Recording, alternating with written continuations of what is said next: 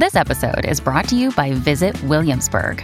In Williamsburg, Virginia, there's never too much of a good thing. Whether you're a foodie, a golfer, a history buff, a shopaholic, an outdoor enthusiast, or a thrill seeker, you'll find what you came for here and more. So ask yourself, what is it you want? Discover Williamsburg and plan your trip at visitwilliamsburg.com.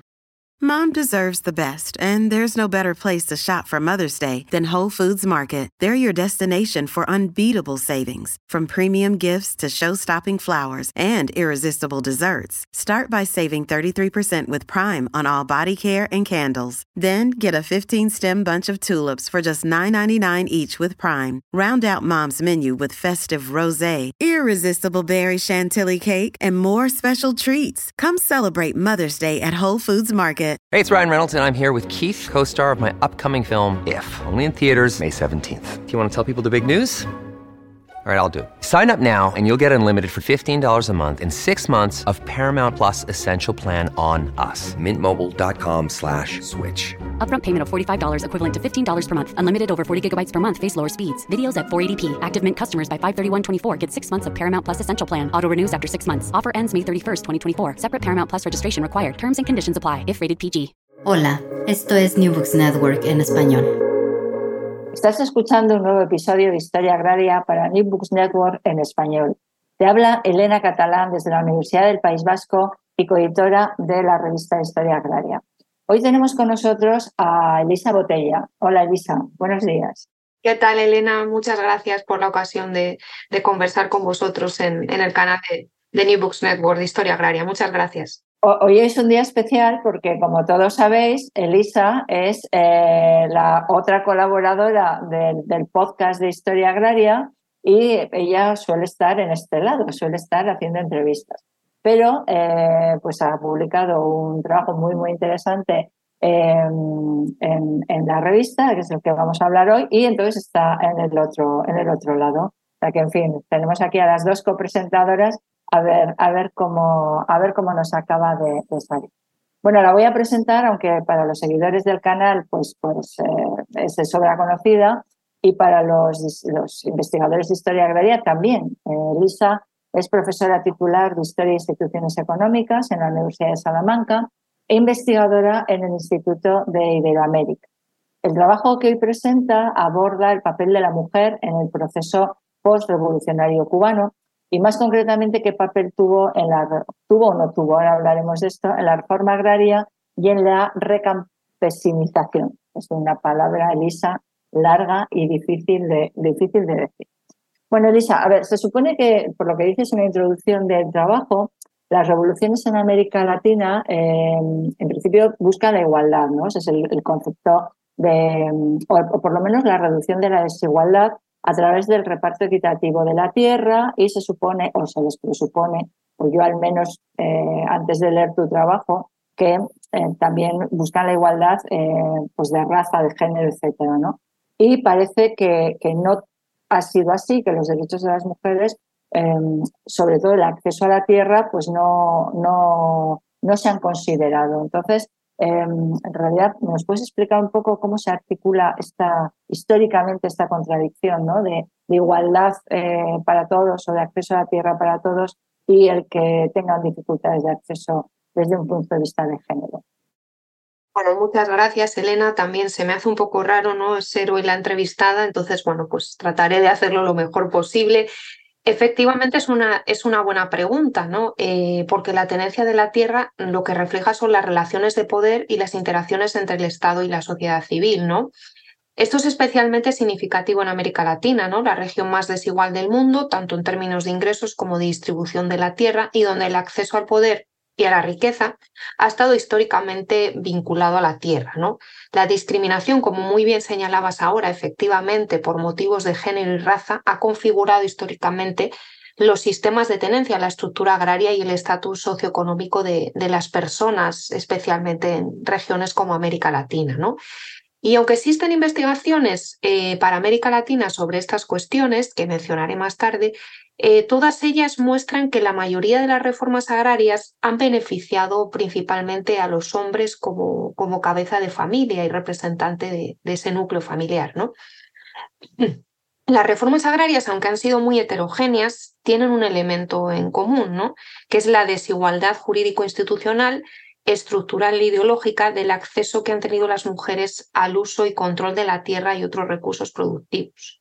Y a pesar de que hay una falta de estadísticas importante, ¿no? de estadísticas desagregadas por sexo para esta variable, ¿no? para el acceso a la tierra, en la mayoría de los países sí que vemos ¿no? a través de los estudios de Carmen Diana Dir y otras autoras que el impacto de la reforma agraria, ya sea a través de los mercados de tierras o de la asignación de tierras por parte del Estado, ha sido muy limitado para, para las mujeres en Brasil, Bolivia, Ecuador, Nicaragua, Honduras y Venezuela, las mujeres, ¿no? donde hemos tenido más gobiernos de la marea rosa o de tinte, no, de gobiernos hacia la izquierda, lo que vemos es que las mujeres han participado activamente en los movimientos sociales y esto ha sido clave ¿no? a la hora de interactuar con el Estado y poner sobre la agenda la necesidad ¿no?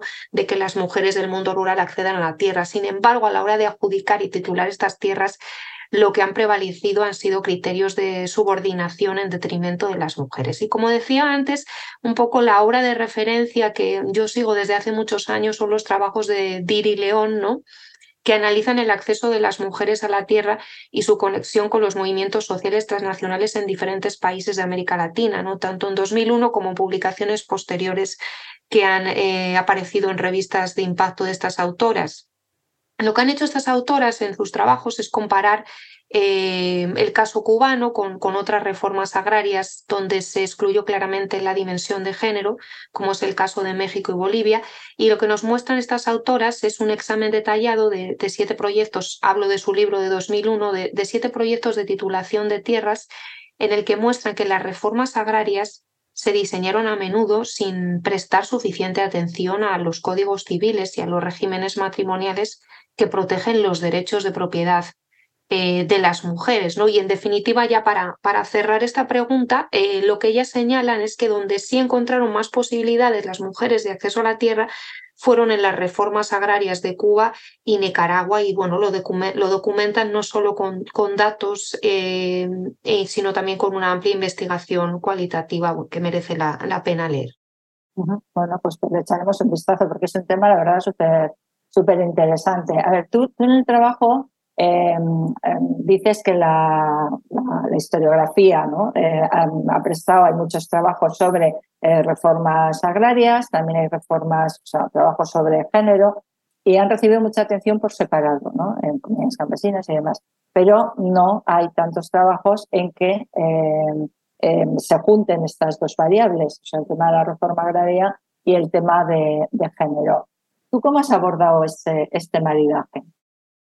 Bueno, es una pregunta muy interesante porque realmente ahí es donde está, digamos, el, el, gap o el vacío que yo identifico en la literatura después de muchos años de estudiar el proceso de desarrollo agrario rural en Cuba, los procesos de reforma agraria, bueno, pues te das cuenta ¿no? de que hay mucha investigación sobre lo paradigmático que para algunos autores es el caso cubano en términos de desarrollo agrario eh, después de la revolución y tras la caída del bloque comunista, ¿no?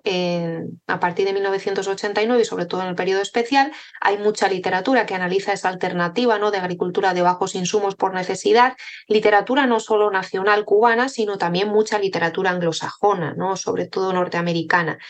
Eh, y luego, por otro lado, también hay una literatura importante eh, a nivel nacional en Cuba sobre la importancia que tuvieron los movimientos sociales y en particular los movimientos eh, feministas tras la revolución para empezar a reivindicar esa igualdad de acceso a oportunidades entre hombres y mujeres, ¿no? acompañando al proceso de revolución que se suponía que por sí iba a conseguir esa igualdad en, en diferentes ámbitos, tanto en términos de raza como de género.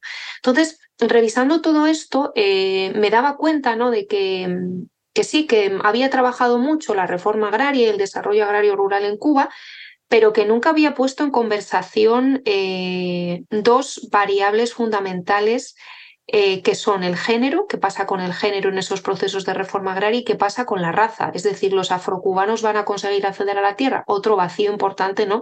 En el que también estoy trabajando en la actualidad desde hace un par de años. Pero bueno, centrándonos en particular en el caso de género, efectivamente lo que vemos es que eh, esa literatura no ha conversado con, con, toda la parte de reforma agraria y desarrollo rural cubano, que, que para muchos es muy paradigmático y que la vía campesina eh, y los movimientos de soberanía alimentaria lo utilizan muchas veces incluso con, como ejemplo paradigmático, como decía antes, entonces no ha conversado, no ha introducido necesariamente esa dimensión de género que es tan importante para la vía campesina y para eh, un modelo de soberanía alimentaria. Entonces, bueno, creo que esa fue, eh, digamos, eh, la idea fundamental que, que yo quería eh, poner ¿no? en conversación esos dos cuerpos de la literatura y me parecía que simplemente el hecho, aunque sea un artículo muy teórico y muy cualitativo, simplemente el hecho, el esfuerzo de poner en conversación esas literaturas era realmente interesante para ambos cuerpos de la literatura, ¿no?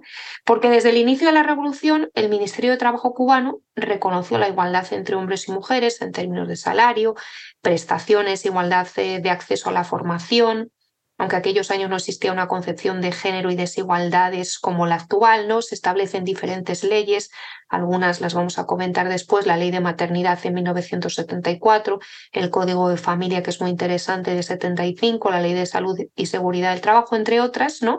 Que constituyen eh, pasos significativos hacia la igualdad. En la década de 1980 se promulga el Código Laboral y el Reglamento de Política de Empleo, y las reformas posteriores realizadas a la Constitución, por ejemplo en 1992, reflejan con mayor claridad la equidad entre hombres y mujeres que propugna la sociedad cubana en teoría, ¿no? Incluso la Constitución que se aprueba en 2019 en los artículos 41 al 44 ratifica el compromiso del Estado cubano con la igualdad de género y la, y la no discriminación de todas las esferas de la vida. Lo que ocurre, ¿no? Que la incorporación masiva de la mujer al trabajo eh, después de la revolución no va a responder estrictamente a la búsqueda de igualdad de derechos, sino a una necesidad estratégica de, de ampliar la fuerza laboral. Y ahí hay una literatura bastante interesante, ¿no? Las mujeres se van a insertar en el proceso productivo para que el país alcanzara sus metas socioeconómicas y políticas, ¿no?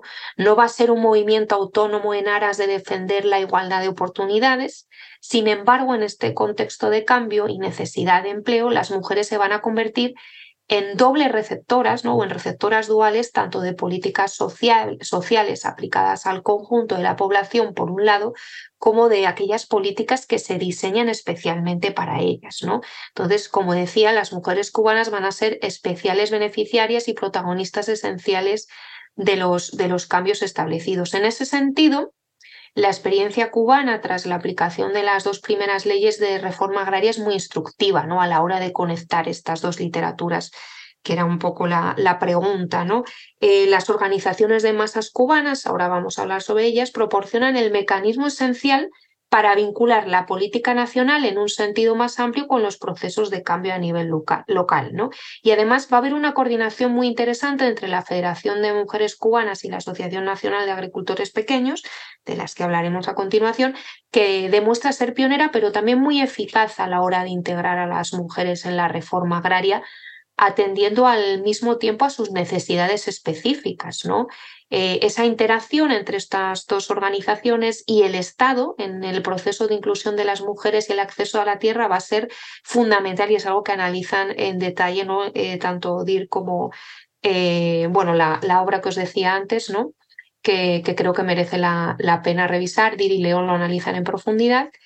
Y, además es una parte que muestro en la sección 4 ¿no? con cifras que indican una progresiva incorporación de las mujeres a la toma de decisiones eh, de las organizaciones y cooperativas, aunque todavía con una brecha muy importante. Y esa sería un poco mi respuesta a esta pregunta, Elena. Eh, has, mencionado eh, el papel de, bueno, la creación de la Federación de Mujeres Cubanas en 1960, ¿no? Y eh, le otorgas un papel muy destacado en el, proceso de coordinación y promoción de, la mujer o el empoderamiento de la mujer en, todo, el, en todo el proceso ¿no? de, revolucionario y también en, la mejora del, bienestar eh, de las mujeres a nivel, a nivel nacional. Eh, ¿Cómo, ¿Cómo desempeña o cómo hace que la Federación de Mujeres eh, Cubanas contribuya a todo, a todo esto? Bueno, creo que eso es una parte muy importante del artículo, ¿no? Para entender qué ocurre después y si hay cierto progreso en el acceso de las mujeres a la tierra. Y es que hay que entender ¿no? que desde el inicio de la revolución el papel de la sociedad civil en las cuestiones de género va a ser fundamental. ¿no? En particular, como bien señalabas ahora, Elena, la creación en 1960 de la, de la Federación de Mujeres Cubanas fue clave para coordinar y promover la emancipación, la participación, el empoderamiento y el bienestar de las mujeres a nivel nacional.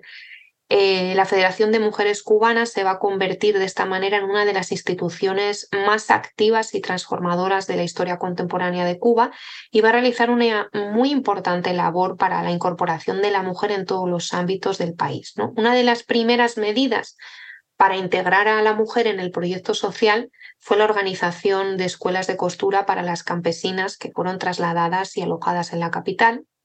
Aunque obviamente esta acción fue un paso importante en la incorporación de la mujer a la fuerza de trabajo, el objetivo principal del proyecto era eh, básicamente la realización de funciones que históricamente estaban asignadas a la mujer, pero también se llevaron a cabo campañas en las zonas rurales para animar a las mujeres a trabajar la tierra, ¿no? Eh, aunque muchas de ellas siguieron desempeñando funciones tradicionales en el seno de la familia. En particular, en 1975, más de 20.000 mujeres trabajaban en brigadas de construcción y muchas otras se incorporaban a la, a la zafra de la caña de azúcar, rompiendo de esta manera, esto sí es importante, el esquema del empleo femenino tradicional ¿no? en el sector agrario, en el sector azucarero. ¿no? Desde el principio, las eh, principales actividades de la Federación de Mujeres Cubanas estuvieron marcadas por el interés en transformar las, actitudes discriminatorias contra las mujeres y las acciones se dirigieron a, aliviar las cargas y las tareas domésticas de, estas. También promovió actividades educativas para atender conflictos individuales, sociales, familiares y políticos, integrar a las mujeres a la vida productiva y al desarrollo social del país. La Federación de Mujeres Cubanas además impulsó la incorporación de las mujeres a actividades culturales, trató de diversificar sus roles, ¿no? haciendo especial hincapié en aquellos tradicionalmente reservados a los hombres y su incorporación en las esferas económicas y científicas nacionales, incluyendo a mujeres marginadas como campesinas, amas de casa, incluso prostitutas en ese proceso. ¿no? Eh, progresivamente, esta organización fomentó la integración de, las mujeres en el empleo cualificado, pero a pesar de todo ello, em, y concluyo ya la respuesta ¿no? a esta tercera pregunta, dentro de todos esos procesos y medidas, no está claro ¿no? que ahí es donde tiene más relevancia conectar esas diferentes literaturas, ¿no? no está claro el acceso real que las mujeres cubanas tuvieron a la tierra considerando ¿no? la tendencia histórica de acceso propiedad de la tierra por parte del cabeza de familia mayoritariamente masculino, ¿no? principalmente bajo las primeras leyes de reforma agraria justo después de, la revolución. Oye, Elisa, eh, al principio has dicho que has estado mencionando diferentes eh, revoluciones o reformas agrarias en Latinoamérica y has señalado que Cuba era, era un caso especial dentro dentro de estos procesos. ¿no? Em, y por el papel que tiene el campesino por largo tiempo, porque cuando ya lejos de la revolución, con el, gobierno de Raúl Castro también vuelve a tener un papel importante. En realidad, puedes señalar un poco eh, la especificidad cubana frente al, resto de, revoluciones latinoamericanas. Claro, sí. Em, Cuba representa un caso paradigmático eh, donde el campesinado no es un anacronismo, ¿no? como observamos en, prácticamente en la totalidad de países de América Latina. El campesinado existe, tiene eh, una participación muy importante en la producción de alimentos, pero vemos que en general las políticas agrarias y las políticas económicas los han relegado a un segundo plano desde la industrialización por sustitución de importaciones, es decir, tras el fin de la Segunda Guerra Mundial en adelante. Pero sabemos que Cuba es muy especial, ¿no?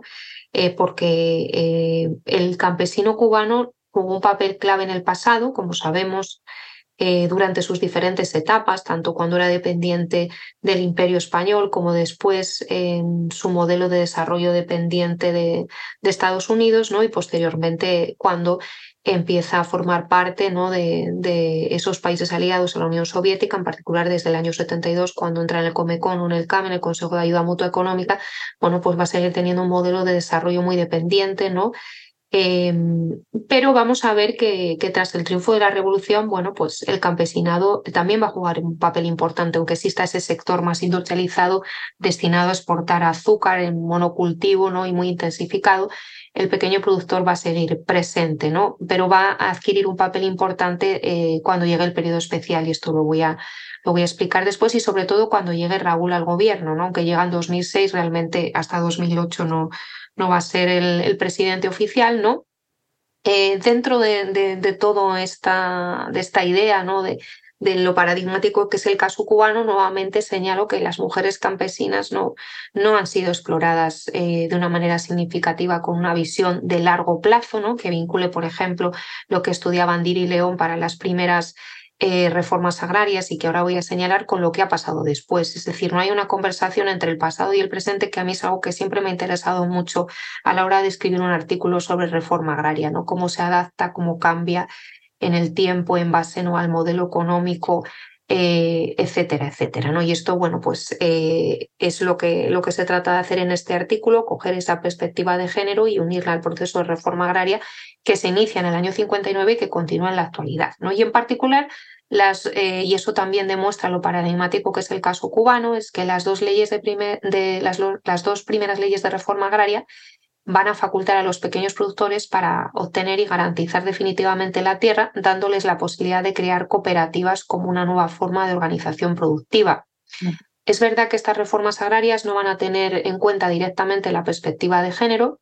Fue necesaria una concertación posterior y complementaria entre el Estado y las organizaciones campesinas y feministas que hemos comentado antes para incrementar la participación de las mujeres en la agricultura y en el sector eh, cooperativo y en términos comparativos eh, como señalan eh, DIR. En, bueno, en particular Carmen Diana DIR en, una publicación de 1985 de todas las reformas agrarias que se van a implementar hasta la década de 1980, es decir, todas aquellas de la Alianza para el Progreso, aquellas revolucionarias, incluyendo la reforma agraria de Nicaragua, eh, el ejemplo cubano es el más paradigmático, ¿no? Y, precisamente esto lo, muestran los datos, disponibles a nivel nacional que sugieren que en, que en los años 80 las mujeres cubanas ya representaban un número significativo de los beneficiarios reales de la reforma agraria si lo comparamos con otros países de América Latina. Las mujeres constituían el 26% de, de los 78.000 miembros de las 1.400 cooperativas de, de, producción del país a mediados de la década de 1980 y los datos disponibles además muestran que las mujeres se incorporaron, también como hemos dicho antes, como trabajadoras asalariadas en las explotaciones estatales. ¿no? no me detengo aquí a explicar la estructura agraria de Cuba porque es extremadamente compleja. Sí que distinguir entre un sector estatal y un sector cooperativo, no, no estatal. Eh, donde va a haber también productores privados. ¿no? Sin embargo, las mujeres seguían estando infrarrepresentadas como mano de, una mano de obra estacional en las explotaciones estatales y en las cooperativas de producción agropecuaria, que eran ese sector no estatal, pero que se organizaba de manera cooperativa. ¿no? Recibían ingresos mucho más bajos y tenían jornadas laborales más cortas debido a sus responsabilidades domésticas, ¿no? que tenían que seguir atendiendo. En este contexto es interesante ¿no? Eh, reconocer ¿no? la respuesta de la política estatal cubana el reconocimiento, como decía antes, de esa doble carga del trabajo de las mujeres y su limitado papel en términos de plena participación en la producción. Y eso lleva a, implementar en 1975 la ley de familia que obligaba, ¿no? de nuevo es algo teórico, ¿no? pero se reconoce dentro de esta ley la obligación a los hombres ¿no? A realizar eh, una parte importante de la crianza de los hijos y de las tareas domésticas cuando sus esposas trabajaban en la producción social, ¿no? en esa zafra azucarera, por ejemplo. Y esto, bueno, pues aunque es algo teórico, es un paso muy innovador que no encontramos en otros países de la región, pero que sí encontramos en Cuba y que reconoce, por lo tanto, la participación de la mujer en la producción social, que no nos olvidemos que era necesaria, como hemos dicho antes, eh, pero bueno, no va a ser suficiente, como veremos ahora, para garantizar eh, la igualdad entre, entre mujeres y hombres. Eh, yo tengo una curiosidad. Realmente, ¿cómo, cómo fiscalizaban el, tema de los hombres colaboran, los hombres tienen que participar en la crianza? Mm, bueno, no sé si, si se ha podido medir, si no, o a lo mejor pues nos quedamos con esa curiosidad y ya está. Bueno, es interesante y habría que profundizar en ello, ¿no? Pero la verdad es que es algo teórico que luego mm, realmente no sabemos hasta qué punto se materializa, ¿no? Habría que hacer investigación cualitativa, un poco historia oral para saber, ¿no? Pero sí que es cierto que cuando llegaba esa necesidad, ¿no? o ese mandato de producción social, pues por lo menos sí que había una división eh, de, tareas eh, más palpable que en otros países. Y ahí sí que lo documentan bastante, lo documenta bastante el trabajo de Carmen Diana Dir de 1985, a pesar de que otros autores como Benjamin, Collins y Scott destacan ¿no? Eh, las diferencias de ingresos, como decía antes, jornadas laborales, etcétera, etcétera, que tenían estas mujeres por las responsabilidades domésticas, ¿no? Entonces, bueno, ahí vemos un poco esa disyuntiva complicada sobre todo porque también nos pasa aquí. O sea, que una cosa es la teoría, la ley, la igualdad y tal, y luego cuando entras en casa las cosas son un poco más difíciles porque es un tema cultural, bueno, pues ya, ya sabemos cómo hay ciertas cosas que nos siguen tocando todavía hoy a las mujeres. Bueno, ha señalado... Y más en el mundo rural. Claro, todavía más, efectivamente. Em, en ese sentido, el papel de las cooperativas de producción agropecuaria que has mencionado ampliamente en la, respuesta anterior, em, em, socializan muchas de las tareas que realizan las mujeres, ¿no? Pues ponen guarderías, escuelas, cocinas comunitarias, etcétera. Yo mi pregunta es hasta qué punto las ventajas eh, domésticas, digamos, o de ese trabajo femenino exclusivamente em, reportan estas cooperativas y hasta qué punto esa ventaja está haciendo que la mujer impulse la creación de las cooperativas o el éxito de las cooperativas. A lo mejor de manera indirecta, em, bueno, no sé si, si es algo que no tiene nada que ver o, o sí que son ventajas que ellas hacen por que la cooperativa funcione. Y bueno, en definitiva, además, vamos a ver que, que, por eso, ¿no? Precisamente vamos a encontrar más mujeres en el sector cooperativo, ¿no? Y lo vamos a comentar ahora, ¿no? Em, hay que señalar que tras el primer Congreso del Partido Comunista de Cuba en 1975 se crean las cooperativas de producción agropecuaria, ¿no? Y esto supone un camino real hacia la colectivización del campesinado y la inclusión de la mujer en el sector colectivo, ¿no?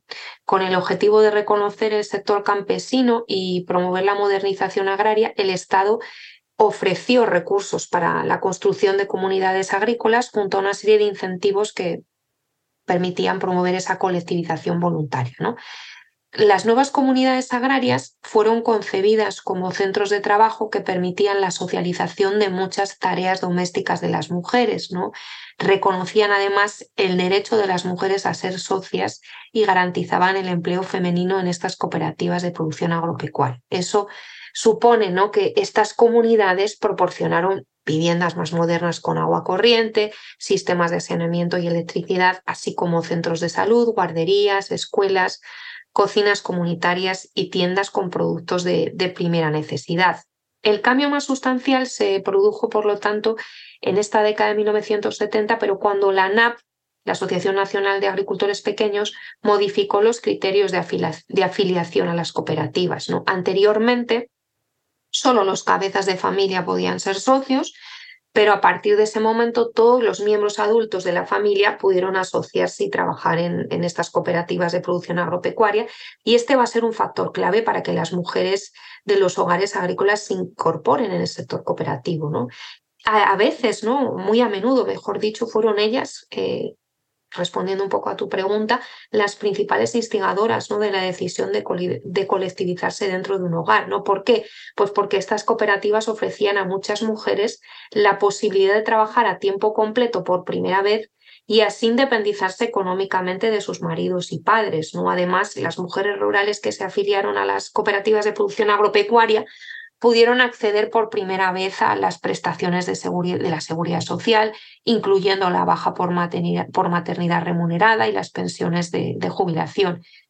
Y precisamente, bueno, pues la maternidad va a ser otro factor eh, clave, ¿no? Que, que va a llevar a estas mujeres, ¿no? por ese acceso a, las pensiones y a las bajas por maternidad, a adherirse a estas cooperativas. Eh, y como señala Carmen Díaz Nadir en este trabajo de 1985, solo en Cuba eh, eh, los hombres cooperativistas obtuvieron la, cobertura de un sistema nacional de seguridad social que, incluía ¿no? entre, sus prestaciones la baja de, por maternidad remunerada, ¿no? lo cual supone que, que, se pueden incorporar las mujeres una vez que se convierten, ¿no? Eh, que entran en ese marco de, de, las TPA.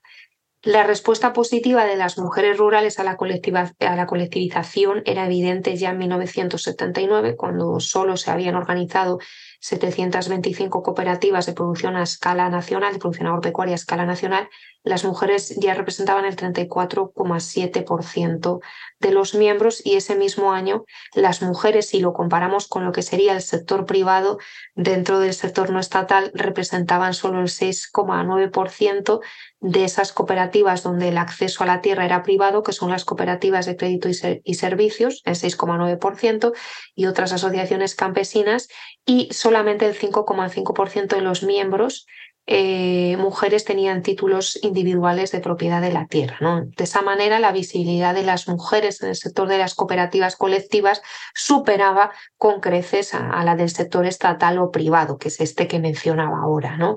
Según el censo de 1981, y con, con esto ya voy concluyendo, las mujeres representaban el 14% de la mano de obra permanente en las explotaciones estatales pero solo ocupaban el 6% de los puestos profesionales. Posteriormente, el número de, cooperativas de producción agropecuaria se amplió a más de 1.400 en 1983 y las mujeres en ese momento ya representaban el 27,7%. La participación de las mujeres en los puestos directivos de estas cooperativas también va aumentando de manera progresiva, alcanzando el 12% en 1985. Bueno, y podemos encontrar más datos, pero así nos hacemos una idea.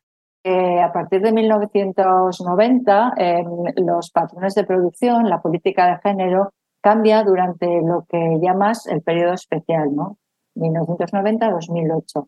Bueno, para todos los que no somos especialistas en, historia cubana, eh, ¿podrías explicar en qué consiste este periodo especial y qué novedades trajo en la política de género y en los patrones de producción que estabas comentando?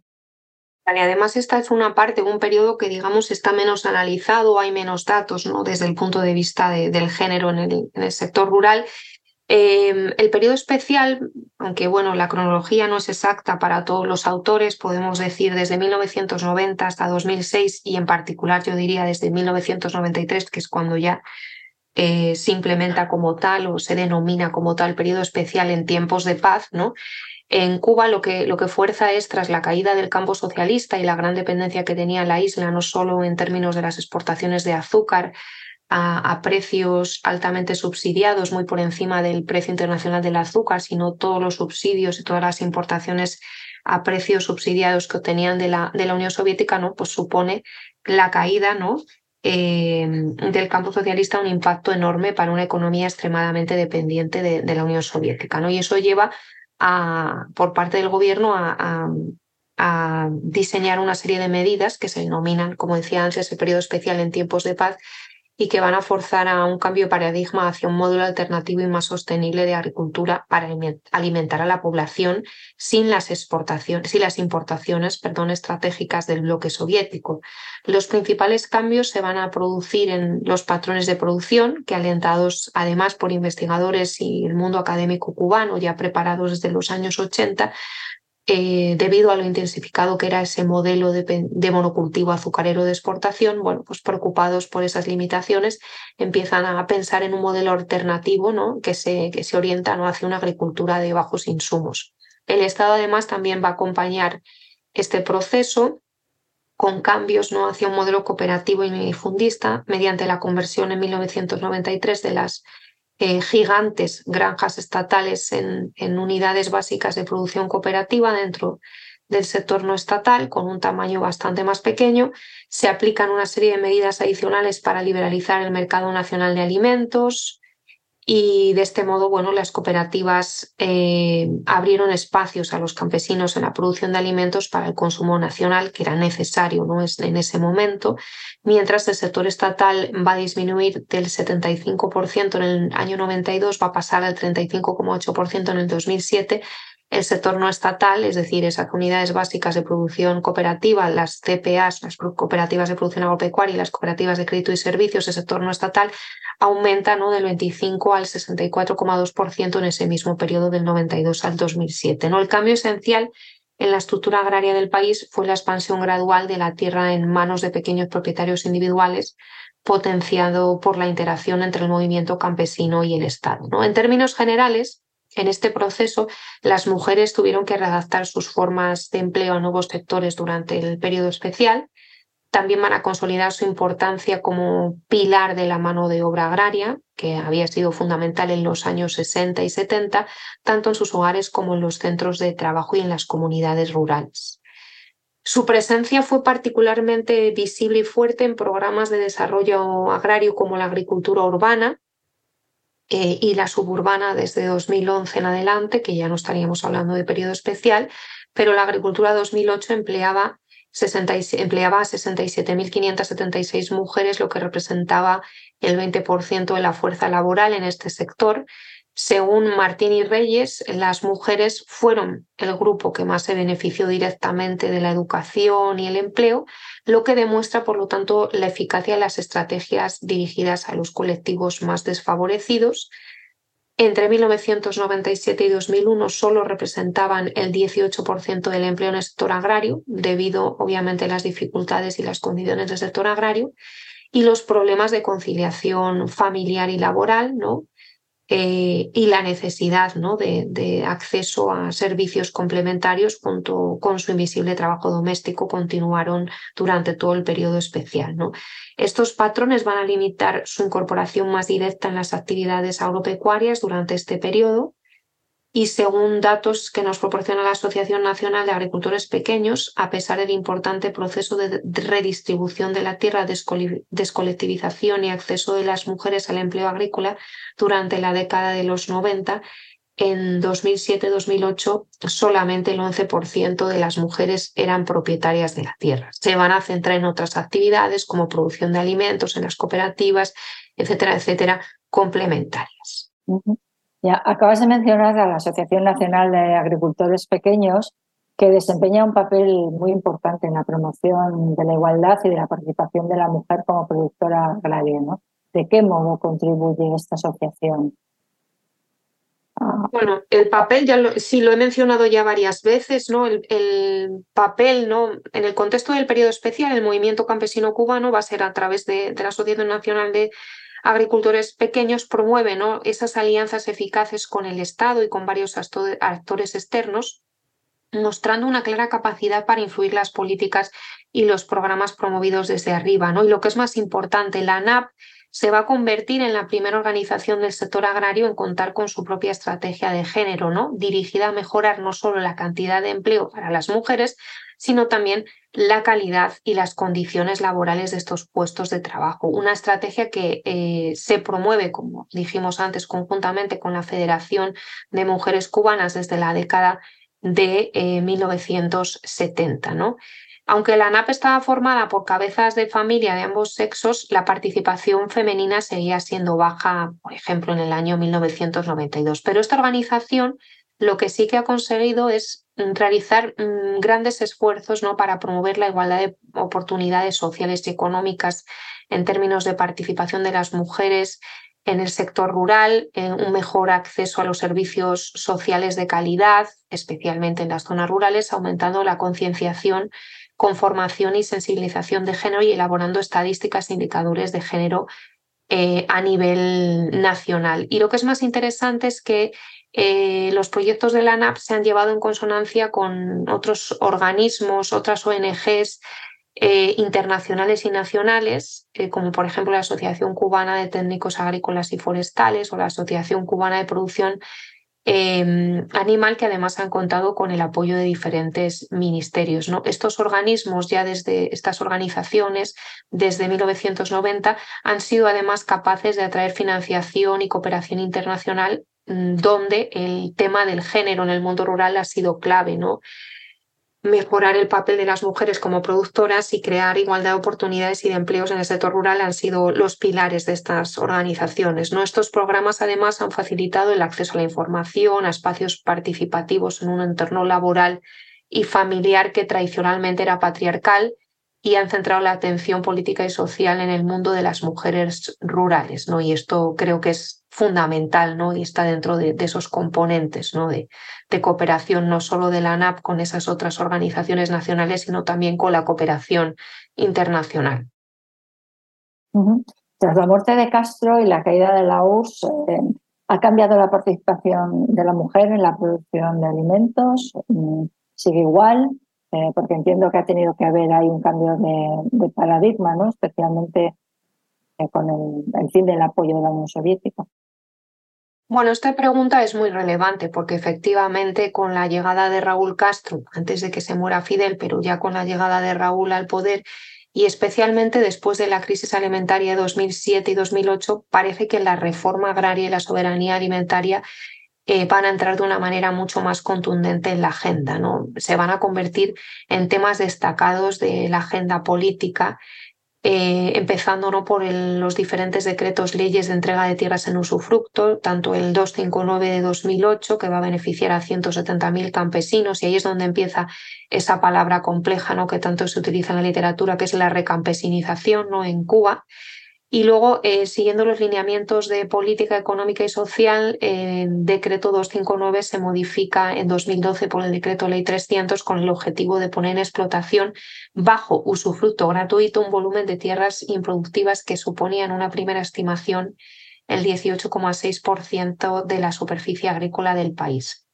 En este contexto, además, una vez que llega Miguel Díaz Canela al poder, ¿no? el 7 de agosto de 2018, bueno, llega antes, llega en abril, pero el 7 de agosto del 18 promulga el decreto ley 358 de entrega de tierras en usufructo, eh, tierras fiscales ociosas. ¿no? Y esto supone una ampliación de los anteriores decretos que permite aumentar los rendimientos agrícolas, tanto el tiempo como la cantidad de tierras se van a duplicar, eh, y sin embargo, lo que vemos cuando analizamos incluso los decretos, los leemos en profundidad, que sigue sin aparecer una sola referencia directa a las mujeres eh, o a las campesinas. ¿no? En ese sentido, bueno, pues hay investigaciones que han tratado de aproximar o de recopilar datos sobre cuál es la situación o cuál es el acceso por parte de las mujeres a estas tierras en usufructo eh, y es verdad ¿no? que las sucesivas transformaciones agrarias y jurídicas que han tenido lugar en Cuba han generado un sistema social eh, para las mujeres que incluye su derecho a heredar la tierra y, la protección de maternidad y su trabajo. ¿no? En particular, el Censo de Población y Vivienda de 2012 nos muestra un incremento de, de la participación en el empleo de las mujeres rurales en el sector no estatal y además, si comparamos estas cifras con la participación de los hombres en diferentes formas de gestión, podemos observar que la brecha persiste. ¿no? A nivel nacional, eh, tenemos 243.914 usufructuarios, que serían los que se han beneficiado en ese momento. ¿no? El número de mujeres solo representaría el 37,2% frente al 62,8% de hombres. Las mujeres tienen, siguen teniendo un mayor peso en, en, el sector colectivo, ¿no? en las cooperativas de producción agropecuaria y en las unidades básicas de producción agropecuaria, eh, frente a las, eh, al sector más privado. ¿no? Estos datos son de 2014 y por lo tanto en los últimos em, datos disponibles, por ejemplo en el panorama de uso de la tierra, seguimos sin tener datos desagregados eh, en lo que al acceso a la tierra eh, a través de estos decretos se refieren, aunque hay diferentes investigadores que, lo están aproximando y bueno, pues que espero que en el futuro me puedan eh, enviar esos datos, ¿no? ya que estamos en conversaciones para poder ir actualizando todo esto. Muy bien. Pues ya para, para terminar, ¿tú qué, qué lecciones traes o cuál es la conclusión fundamental de este análisis, de este diálogo entre, entre reforma agraria, género en Cuba? Bueno, yo creo que, mm, que la investigación comparativa para América Latina eh, que han realizado diferentes investigadoras que, que, ya he mencionado antes, que mostraba que en la década de los 80 solo Cuba y Nicaragua eran, digamos, los únicos países donde ni el sexo ni la condición de parentesco constituían una barrera legal para, para la inclusión de las mujeres en el proceso de reforma agraria. Eh, creo que es importante ¿no? traerlo al presente, ¿no? analizarlo desde un punto de vista más actual, ¿no? porque Em, en ambos países, tanto las mujeres cabeza de familia como las esposas y las hijas pudieron ser miembros de las cooperativas de la reforma agraria. ¿no? Entonces, todos esos análisis comparativos de reformas agrarias latinoamericanas que se han realizado con posterioridad y que han examinado el, importante papel que tuvieron las organizaciones rurales y campesinas en la promoción de esta participación de las mujeres rurales en las estructuras agrarias, bueno, pues requiere esa actualización. ¿no? Yo creo que la experiencia cubana Em, la experiencia cubana tras la aplicación de las dos primeras leyes de reforma agraria es muy instructiva, porque las organizaciones de masas cubanas van a promover el mecanismo esencial para vincular la política nacional con los procesos de cambio a nivel local y además volver a, a señalar la importante coordinación que se da entre la Federación de Mujeres Cubanas y la NAP, ¿no? que demostró ser muy eficaz. Además, creo que hay una escasez de, investigaciones cualitativas y estudios estadísticos más desagregados, no solo para Cuba, sino para toda América Latina, que constituyen una, limitación clara para un análisis más profundo ¿no? de la realidad actual, tanto en Cuba como en otros países. ¿no? Y creo que hay que destacar ahí la, la consideración natural del campo ligado a lo masculino como un elemento que invisibiliza a las mujeres a nivel individual estos patrones han sido evidentes desde la década de 1980 y persisten en la actualidad. Aún prevalecen brechas de género en el acceso a diferentes formas de propiedad, salarios, acceso a insumos, conciliación familiar y acceso a cargos de dirección en diferentes asociaciones y organizaciones que deben ser considerados ¿no? en el diseño de las políticas sociales agrarias eh, y agrarias de Cuba, ¿no? y que además, bueno, pues creo que, que tienen lecciones ¿no? para, para otros países de, de, la región. Yo creo que, que bueno, esa sería mi, mi, conclusión. Muchas gracias, Elena. Muy bien, pues o sea, como en lo que suele acontecer en cuanto a género, todavía nos queda mucho eh, por recorrer y mucho por hacer. Bueno, no lo he dicho al principio y lo tengo que decir, eh, todo este interesante trabajo eh, lo podéis leer en el número 90 de Historia Agraria, lleva por título, bueno, pues accedieron las mujeres a la tierra en Cuba, género, forma agraria y recampesinización 1959 y 2018. Eh, bueno, y está, escrito en inglés, tengo que decirlo también para, para los que quieran acceder. Bueno, Elisa, pues, pues un placer haber estado compartiendo contigo este rato y aprendiendo cosas sobre, sobre la reforma agraria en Cuba. Eh, ¿Quieres añadir algo más? Nada, un placer. Quizás eh, hemos pecado ¿no? de extendernos en el tiempo, ¿no? Ahora se da la oportunidad, pero bueno, que agradecer al canal de Historia Agraria esta oportunidad. Y nada, un placer por mi parte. Muchísimas gracias. Muy bien, a ti, Elisa. Y a todos eh, los oyentes, pues nos emplazamos al siguiente, al siguiente episodio, eh, que más o menos mm, será como dentro, dentro de un mes. Muchas gracias. Muchas gracias, un saludo. Gracias por escuchar New Books Network en español.